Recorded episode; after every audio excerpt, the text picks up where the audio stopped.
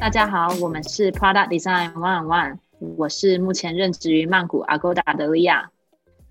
我是目前任职于新加坡 Grab 的 Rice。建立这个频道是想跟产品设计领域的你们一起探讨一些设计软实力相关的话题，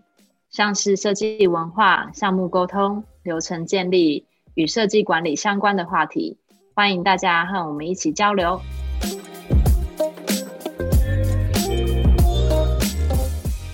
这一集一样是 industry topic 的系列。那上次关于我们做 fintech 的主题得到还蛮不错的一些回响，所以我们这次想说一样延续 industry topic 的系列。我们这次想要跟大家聊的主题是 OTA，也就是线上旅游平台这个产业。那我们会聊的话题可能包含呃新冠状病毒下对于旅游产业的冲击和转型，以及做旅游产业的有哪些有趣的事情跟挑战在哪里？那什么是 OTA？OTA 的话，不知道大家对这个名词有没有呃了解？OTA 它的它其实就是 Online Travel Agency 的一个缩写。那翻译成中文的话，其实就是线上旅游平台的意思。那它包含的一些平台，到从 online 到 offline 的一些体验啊，比如说你怎么样订机票啊，呃，订订酒店啊，订饭店啊，或订 Airbnb 这种 home 的产产品，或者是订呃 ticket 啊，这些全部都是跟旅游相关的产品，都是 OTA。Rice，你有听过 OTA 吗？我我我没有听过这个缩写，但我知道说。听过中文的线上旅游平台，对对，因为我不知道对观众来说有多少人了解 OTA 这个词。那像可能大家比较熟悉的产品，可能就像 Agoda，还有像 Airbnb 也算是 OTA 产业。然后像呃龙头 Booking.com 或者是 Ctrip Trip.com 这些都算 OTA 的产业。哦，哎，那像 OTA 这种这种。这种模式啊，Airbnb、Agoda、Booking.com 或 Klook，就是你们你们要怎么去区分你们每家公司不同的就是定位？是因为感觉说线上旅游的旅程它包含的很多不同阶段的 journey，那是不是你们 cover 的范围其实有一点不一样？但是大家都想要做一个全面比较 end to end 的对，没错没错，就是现在。以前来说，可能大家会比较熟悉哦，Agoda 就是做酒店，然后但是就像刚刚 Rice 有提到，我们想要 cover 就比较 end to end 的这种 journey 嘛，就不只是做旅馆，就不止做买买酒店这样，然后也想要 cover 一些旅旅游周边的一些产业，比如说像呃机票啊，比如说像呃线上的一些体验啊，或者是。train ticket 啊，bus ticket 啊，ferry 啊等等的这些旅游，只要是旅游相关的一些体验，都是都是想要 cover 这样。然后刚刚 rise 有问到一题，我觉得是蛮有趣的一个问题，就是大家也会想说，呃，那为什么我要用 Agoda？为什么我要用 Booking.com？其实以 Agoda 跟 Booking 来说，我们其实是同一家母公司，我们都是 Booking Holding。然后我们自己的区分是，哦，Agoda 其实是主打就亚洲市场。然后 Booking 是主打欧美市场，然后像 Klook 它的路线的话就是比较不一样，它就是卖一些 ticket，卖一些体验，卖一些课程这种这种产品这样，所以其实要划分来说，其实还是会有一点不一样。Rice，你有用过这种旅游的产品吗？线上订我有啊，就是呃 Agoda、Booking 跟那个 Airbnb 都有。然后 Klook 好像比较很后面才开始的，就是别人推荐说，哎，可以在上面买一些 local 的一些 activity，然后我就用那一个。然后，但其实我之前呃比较长，应该就是 Agoda 跟 Booking，然后后面就开始跟 Airbnb 比较，就觉得 Airbnb 如果假设我去日本或者一些北欧国家，就会想要体验一些 local 的一些体验啊，跟住宿的感觉。所以我就选择 Airbnb，对哦，但其实我也是比较呃无法去区分，就是 Booking 跟 Agoda 的差别。然后对，其实我们以以策略来说的话，我们是以市场去区分，但是产品的话其实是蛮类似的，就是 overlap 的程度是很多的。对，然后其实我们某种虽然说我们是同一个母公司，但是其实有点像是姐妹公司，但是还是有点彼此在竞争的这种感觉。那会有一些除了就是 market 的 focus 不一样之外，会有哪一些会有重复到？比如说像我们都是以呃卖旅馆去呃起家的嘛，然后像。我们今年哎，应该是去年吧。去年的时候，呃，launch 了飞机，就是卖机票的这个产品。那像 Booking 的话，我知道他们也有在卖。但我们现在的策略都是走一种，就是比较想要做 end to end 的这种 journey，呃，travel journey 的这种策略。就是像刚刚 Rice 有提到嘛，因为像其实我自己也是，我在订旅游的时候。订一趟 trip 的时候，我都是要跨平台或者是跨呃 app 去订很多不同的产品。比如说，我是先用 Google Map 去搜寻我想要去当地的什么地方，然后就会先把这些地方全部都用拼的方式拼起来，然后我就会一定要先订好机票。我就会先去啊，譬如说 Sky Scanner 去找说，OK，机票哪哪一家最便宜，然后我就会直接去那一家，比如说 Air Asia 好，然后我就直接去 Air Asia 订。然后 OK 订好机票，然后再回来 Agoda，然后订酒店，然后订完酒店之后，哦再去 Klook 呃订 Activity，就其实都是它的那个体验是非常的分开的，所以我觉得现在每一家的方向就是有点想要整合所有的产品，然后变成是一个一站一站式的这种服务的体验，这样。那那你觉得现在哪一家做的最最不错？我 这个就很敏感啦，你你觉得呢？我的话，我当然会说阿公大。大家说，以使用者而言，你你看你使用的那些，你就觉得哇，居然这样做，这样子这样子的感觉。设计师的角度，设计师角度吧，其实我自己觉得 Trip 的是做的蛮好的，就携程啊，Trip 它的它有分两两家嘛，对，就是它。他一开始是就携程是在中国做的一家很很大的一家 OTA，然后它后来呃 acquire 了 Trip.com 这家公司，然后主要是要攻海外市场。你可以看得出它界面很不一样，但是你要找你想要的东西，你都找得到。嗯，就还蛮有那种呃中国界面的那种 pattern，但就是非常的亚洲洲化的那种。呃，界面就是资讯很多，然后非常的 compact，很 intense，但是你你想要的资讯全部都在一页里面可以可以找得到，然后可以非常简单的去比较价钱啊什么的。嗯，感觉 trip.com 真的就是沿袭了就是中国那边的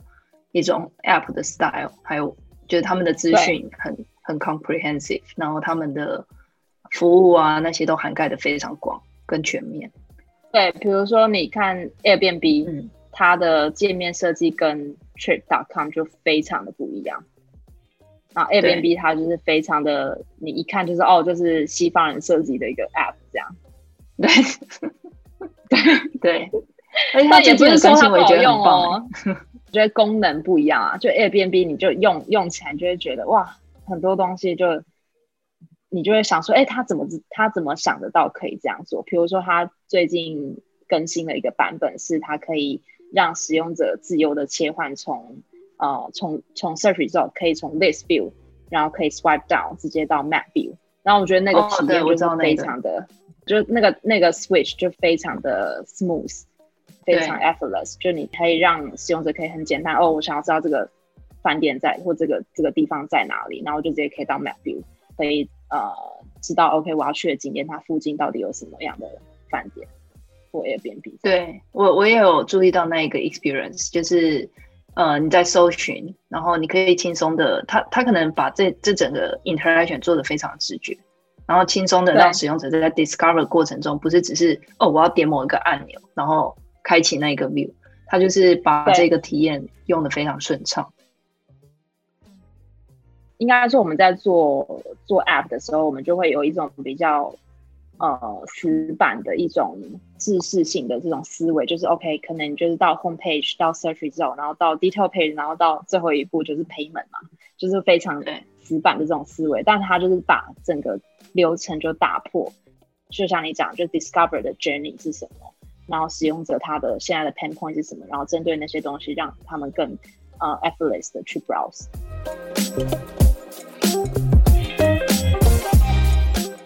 那你觉得你们有在 on the way 到哪一个方向？你们你们目前是 Agoda 是偏向于呃比较专注在更全面、更细节，每个服务都非常 deep 的一个取向，还是说你们偏向于你们想要做一些比较更 innovate、更 innovation，然后更呃更 delight 的 travel experience？我觉得这就是牵扯到公司的。嗯，形态不一样吧？就是像 Airbnb，它本身就是一个非常 design driven 的公司，所以，嗯，以我们的角度来看的话，你就会造，你就会觉得，哦，Airbnb 做的产品就是很酷啊，然后他们的体验就是非常的不一样。那相较于像 Booking.com 或 Agoda 或者是其他公司，好，可能就是非常 business driven 为导向的公司。那我们可能 focus 的就是真的是。呃，怎么样子做 product expansion 啊？怎么样做这些服务全部都整合成成一串的体验啊？设计当然也会，但我们会觉得这个这个是基本的东西，就但不会真的太专注于，比如说哦，我们真的要 launch 一个很很新的一个 design pattern 或什么？对你懂我意思吗？嗯，懂。对啊，就就是一个，比如说我觉得像对，就是一个 balance，就像 Grab 跟 Uber 也会。呃，它的产品也会有一点不一样，就是它，因为它公司策略就是不一样。嗯嗯，没错，而且 serve 的国家跟使用者也不一样。对，但但我还蛮好奇的，像你刚加入 Agoda，跟现在过了四年吗？Design Team 的转变，跟你觉得呃，你们可以影响的范围，呃的改变，有没有什么一些不一样？然后挑战啊等等的。有有这个，我记得我之前应该前几集的时候有提到吧？可能我一开始加入的时候，就真的是蛮 start up 的那种风格，是一个小小的设计厅，然后跟呃每一个人都知道每个人在做什么，然后跟 PM 的合作也非常的紧密啊，就是那种小型的 start 的感觉。但是现在。变成是说哦，team 开始要开始扩展不同的产品线，然后就 team 就会开始划分哦，你是负责这个产品，哦，我是负责什么产品，那大家可能就会变成是沟通又会更重要，因为 visibility 或 transparency 不是那么的清楚，大家是在在在做什么事情这样。像今年吧，就二二零二零年，大家也知道，就是新冠状病毒 COVID 对我们旅游产业其实冲击非常非常大。然后像我们的对，像阿勾达，我们在今年差不多九月、十月的时候也，呃，因为这个影响，所以有裁员差不多百分之二十五的员工。然后记得是应该是 Airbnb 先裁，就他们也是影冲击非常大。即使他们那时候其实有试着想要 launch 一些新的 product，然后新的一些呃体验，然后想要把这个冲突降低，但其实这个冲突其实很。非常非常大，就大家没办法提，没办法没办法出门嘛，所以没办法出门就没办法旅游。十月的时候就裁了大概百分之二十五的员工，这样。但还好的是，OK，我们产品部门的影响算是小的。有我听说，对啊，就很很惨。现在的公司的，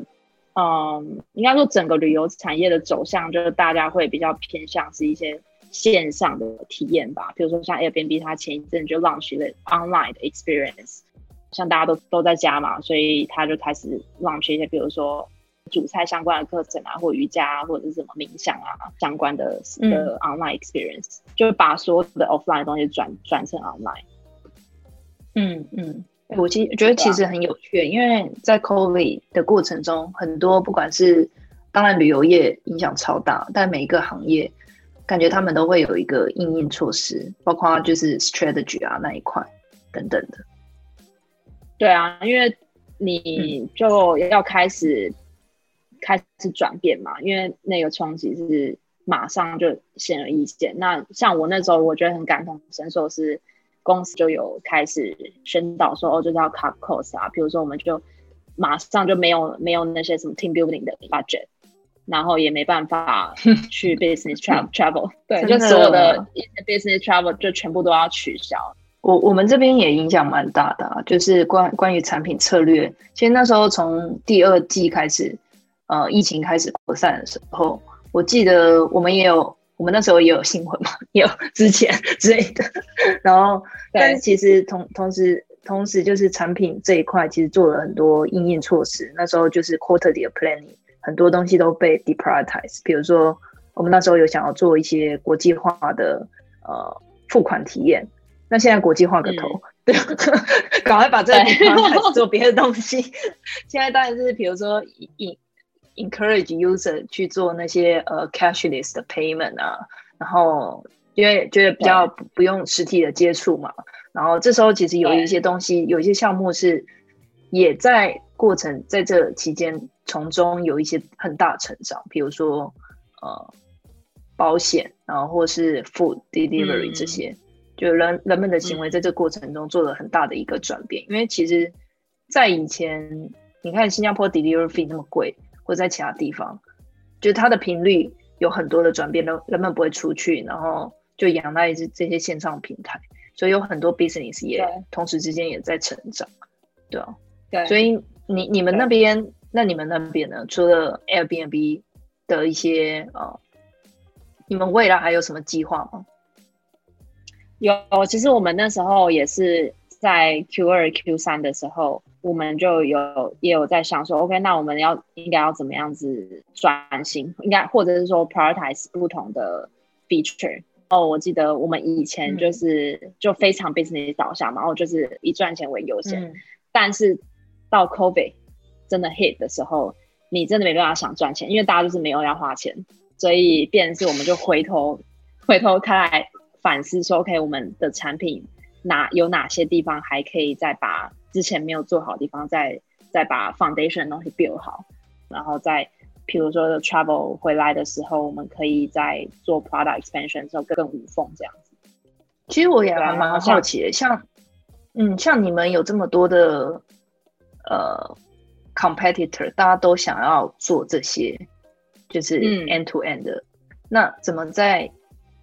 这这片红海中杀出一一步，就是 真的让使用者觉得哦，我真的会在上面。因为假设有这么多不同的品牌在做，代表说 user 他一定会去比较，然后他就会去看，就 eventually 使用者还是会去比较价格嘛，CP 值或者什么什么什么之类的。那对这样子要怎么？就你们在做 design 的过程中，怎么样的一个 approach，或是？呃，会会是你们就是每次的 project 会需要考量的地方。以亚洲来说，因为亚洲在 OTA 还没有一个所谓的独角兽公司，可以这样说吗？嗯，就是呃，独角兽公司就是一个改变使用者消费形态的一一个呃创新的一个形态产生嘛，所以。很多时候，在 OTA 产业，其实还是以价格战为主。那以价格战为主的话，那我们设计师的着力点是什么？因为你，你从消费者的心态，你很简单就可以想到，哦，我就只是 care 价价钱。那我有这么多选择，我当然会看不同的比去比较不同的产品，然后去啊不去比较不同的的。的产品哦，哪哪一个哪一家价钱最最便宜，我就用它嘛。因为每一家都没有一个所谓的 unique selling point 或一个真的 unique 的的 experience，所以其实很简单、很坦白的来说，我们现在都是以价格战，都是大价格为主。那价格来说，你设计师我们在设计这方面的，我们的着力点是什么？那着力点就有很多不同方向嘛。比如说，你怎么样子让价格呃可以。让消费者很简单的知道哦，我们是提供最便宜的服呃最便宜，或者是我们是提供最便宜之外，我们还有很多不同的，比如说不同的 service 啊，我们可以对不同的 package 或者是 free cancellation 啊这种额外的这种服务是啊跟别人不一样的。哦，就就就让但我最后的 final step 让 user 可以选择你们这边，对对对，没错。但是我觉得不可否认的是，以亚洲来说，没有像一个像 Airbnb 这种非常就是这种改变创新的角度去改变消使用者的消费形态的公司。所以以 Klook、Ctrip、呃 Expedia 或者是 Traveloka 或呃 Agoda，就都还是以价格战为主。确实是，其实我觉得跟跟 Grab 这种产业其实蛮像，就是价格战，就是烧钱，就还在烧钱，嗯，然后去抢 market share 嘛，抢了 market share 之后，就看哪一家赢，赢了之后，然后就再看哦哪一家的哪一家可以在整个呃使用者体验上面可以做更更好的优化。那那你们在做设计，就是在 initiate 一些 project 的时候，你们整个设计的流程中，你觉得你们的想比较想了解你们这 end to end，你们都会怎么去设计？就是你们怎么开始一个项目，中间会经历过什么样的环节？呃，嗯，会怎么去 involve stakeholder？然后就就比较想了解像呃这种 OTA 这个产业，你们在做 project，其实我觉得没有不一样哎，其实我觉得设计设计流程来说。其实每大家都大同小异，我觉得不会因为。但但好奇你们你们有没有一些不一样？嗯，比如说你们一定会去，因为你们蛮 data driven 的嘛。那呃过程中，你们开始项目，你们比如说会有 project planning，然后这个 quarter 会做这些。那呃，design 在什么程情况下会开始施力，开始去？push 去 drive，然后还是说呃，Prada 跟 design 会比较像是一个 collaboration 的一个方式，去让这个项目推进这样。然后会用什么样的方式？比如说你们会去呃，有有些项目可能比较大，会去 run 一些 workshop 吗？还是说你们其实因为比较注重在 data，然后反而在那种直化研究或是比较 user 的 behavior 分析那一块会着力点会比较少？对，我懂你意思。我觉得就要看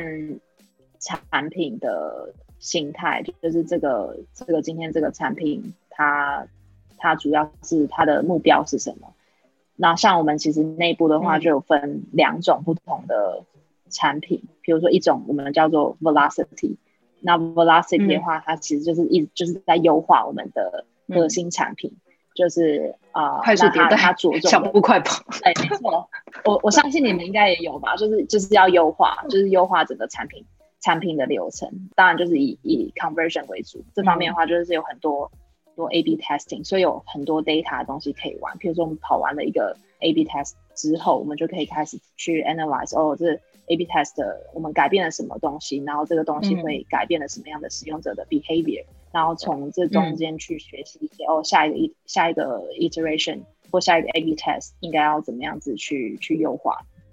那这就是这就这之中就有很多很好玩的东西，因为就是有很多 data，然后当然也会 involve data scientist 啊，或者是跟 research 的一些合作。就因为你不只是要看量化嘛，你也要去了解呃为什么，就那些是 data 看不出来的东西，那就要跟呃研究员去合作了解。为什么就要做一些 user panel 啊，去访谈啊？然后这就是比较是 velocity type 的产品线。然后我们有另外一个产品线，就是我刚刚有提到，我们在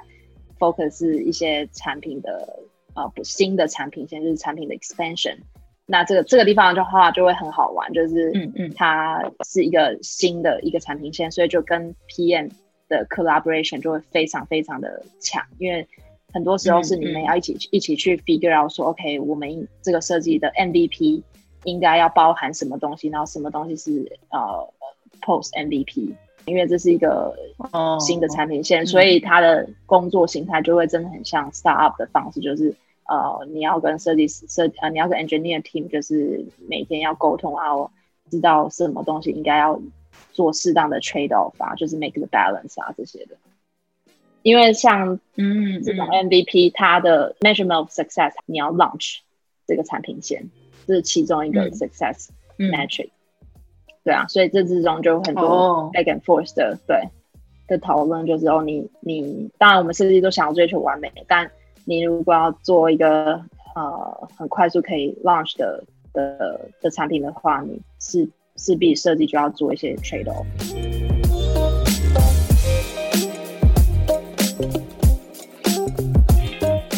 那那你觉得在做这种呃 OTA 的项目的时候，呃有没有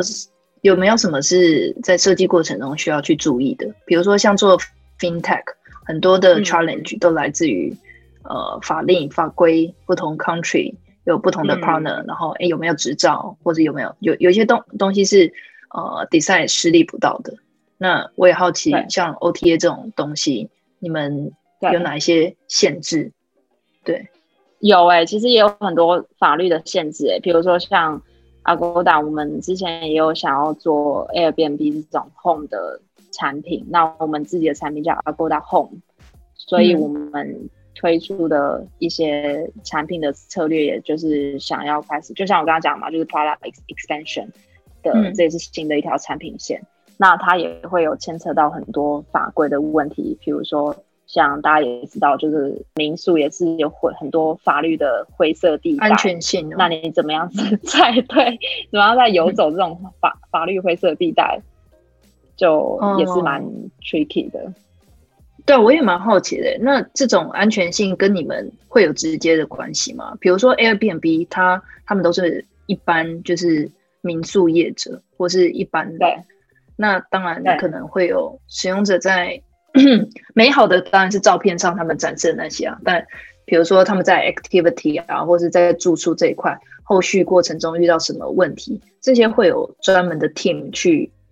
handle 吗？比如说像我们这边就会有 trust and safety。因为其实，嗯呃，几年前，呃，两三年前，呃，滴滴在中国发生了很大的那种一个很大的新闻嘛。那同时在东南亚，马来西亚也有女性因为乘车遇到安全性的问题。所以其实后面 trust and safety 不只是在安全性，包含整个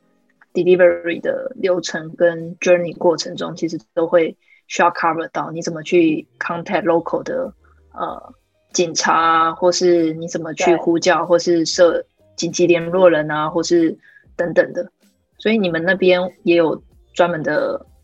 就是团队或设计师在负责这些吗？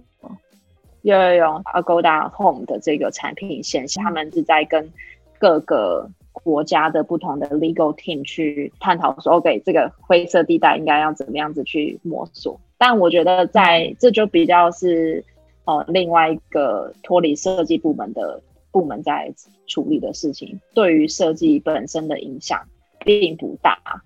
但对于这边的你，对于设计影响的话，会比较是在 content 的部分，就你内容应该要怎么样子描述，然后不会触碰触碰到那个法律的那个违法的那个那个界限。我记得，我觉得这这一块其实很有趣，因为那时候我记得三年前我们。新闻那个闹很大的时候，为了灭火，我们就紧急要推出一个叫 SOS 的 experience。然后那时候我们的服务设计师就 run 了一个 workshop，就是他用一种角色扮演的模式去 demo 在东南亚，比如说哦，如果比如说我是司机，然后叉叉叉抽到是乘客，叉叉叉抽到是那个呃警察，然后根据他们现在描述的这个情境，他们演给当。就当下演给大家看，说，哎，现在他在，比如说 Jakarta 在哪里，然后他现在坐坐，然后司机一直对他做什什么话，然后这时候会有什么样的反应啊，然后怎么样怎么样的，然后就会利用这样的方式去呃去 demo 一些实际的场景，因为他们可能会先 collect 很多资料，就是包括在乘车过程中有一些什么故事啊，或者性骚扰或什么什么等等，就其实这些最后都衍生成一些。还蛮有趣的 feature，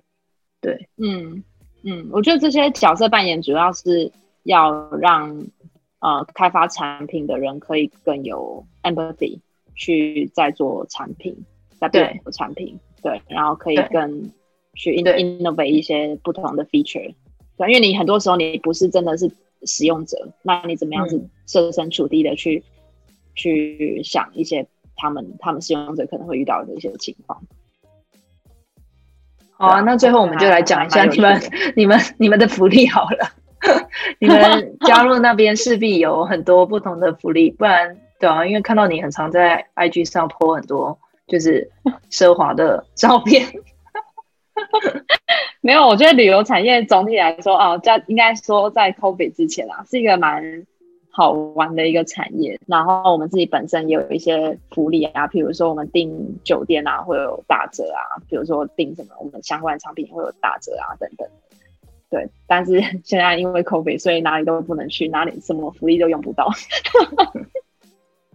还是可以国内吧，比如说在泰国境内之类的。我们这边也开始扩散了，就之前都还好，然后是这几天开始变得很严重，所以我觉得对我们来说也有很大的冲击。嗯，好了，那我觉得这次聊 OTA 蛮有趣的，因为线上旅游平台，相信在这一年其实都是一个很大，不管是哪一个都很大的 challenge。但是我觉得旅游业的 challenge 最大，因为我记得几周前跑去 China Town 那边有很多就是旅游业者，他们都完全都是关门，就是完 冲击真的是很明显，就是全部都是关，没有你真的是看得到的，对你只剩下一些关门。真的，那下次我们会找一个业界资深人士去聊关于设计主管的日常，就是他们除了喝咖啡之外还要做什么。